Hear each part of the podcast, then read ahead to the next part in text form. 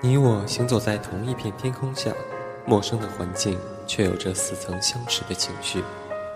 总有那么一些人因你而温暖，总有那么一首歌为你而感动。这里是半暖时光网络电台，我是冷雨，感谢你我不期而遇。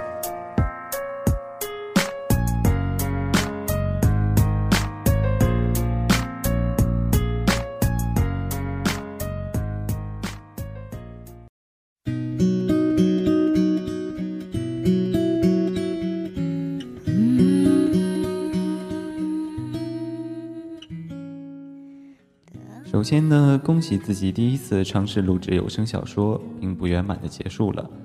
前前后后拖拉了近两个月，一个并不长的故事，却让我几度想要放弃。发现了许多问题，其中最严重的一个问题，便是一部好的有声小说，既要尊重原著并还原原著，又不能一味的按照原著来照本宣科。声音跟文字毕竟是有区别的。眼睛可以接收到的信息量远比耳朵接收到的要大得多。例如，我们可以很直观地看出单立人的“他”和女字旁的“他”的区别。但是从发音上来说，如果只交代一个“他”字的话，那么这个人物的主体就是需要听众去猜的。精准明确地给予听众连贯的易懂的信息，我觉得这便是有声小说的核心宗旨所在。因此，在后期的录制中，我试着把一些没有明确主体的句子带入了明确的主体。例如，将他对他说换成了柳原对流苏说，这样便可以让大家瞬间掌握到准确的信息。一部好的有声小说需要适当的改编，清晰的旁白与具有渲染力的人物台词，这些我在第一次尝试中都没有做到，但是相信下一次一定会给大家惊喜的。下面说一说张爱玲与她的这部《倾城之恋》。作为中国文坛史上的一位奇女子，张爱玲的经历就跟她的文字一样，充满了传奇。大概文人，尤其是以细腻见长的文人来说，都有一个化身传奇的情节。无论主动还是被动，这一点我们暂且按下不表。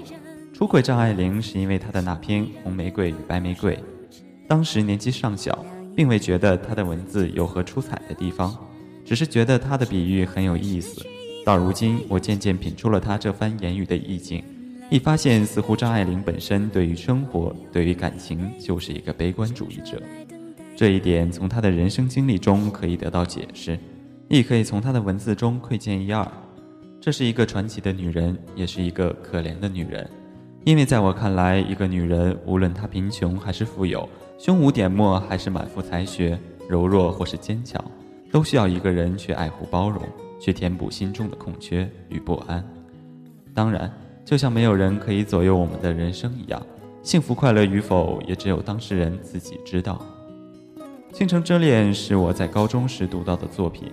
其实我对描述感情的故事并不感兴趣，但还是被它的名字震撼了一把。该是怎样的感情需要以颠覆一座城为代价而成全一段故事呢？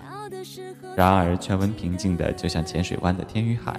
即使是炮火也没能打碎那恒久不变的画面，兜来转去，不过是在两个人的心上扎了一个能够容纳对方的洞。正如范柳原所说：“兵荒马乱里，死生契阔，又哪是自己做得了主的？”纵使过了兵荒马乱的年代，在任何时代都会有各种各样的硝烟淹没我们在无尽的黑幕中。任何年代，我们都逃不出空虚、不安与放荡。这大概便是人类学会思考而随之降临的罪。但是幸运的是，我们无法左右身上的罪，却可以选择身边的人，亦可以与身边的人坚守一生。所谓“择一城终老，伴一人永生”，不过如此。没错，传奇的人生大抵都是这样的。只要是清了人，清了心，中间的那些数不尽的悲喜故事，不问也罢。张爱玲给了本书一个略有悲情的圆满结局，而我则希望每一个人都可以找到属于自己的美好的倾城之恋。此生契阔，与子成说，择人而始，择成而终。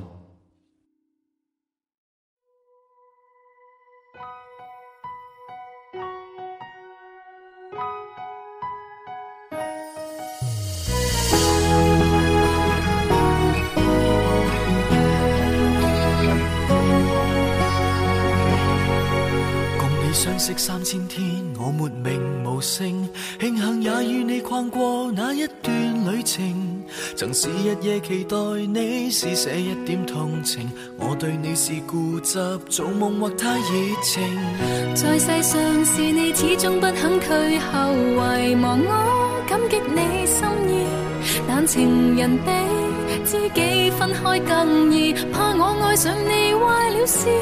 完了开始该好好恋爱。放下从前一段感情，才能追求将来。你就似没存在。完了吧，然而你不在，情况未像幻想般变改。告别从前总是不易，原来假如只得我在，我竟未能觅寻下一位挚爱。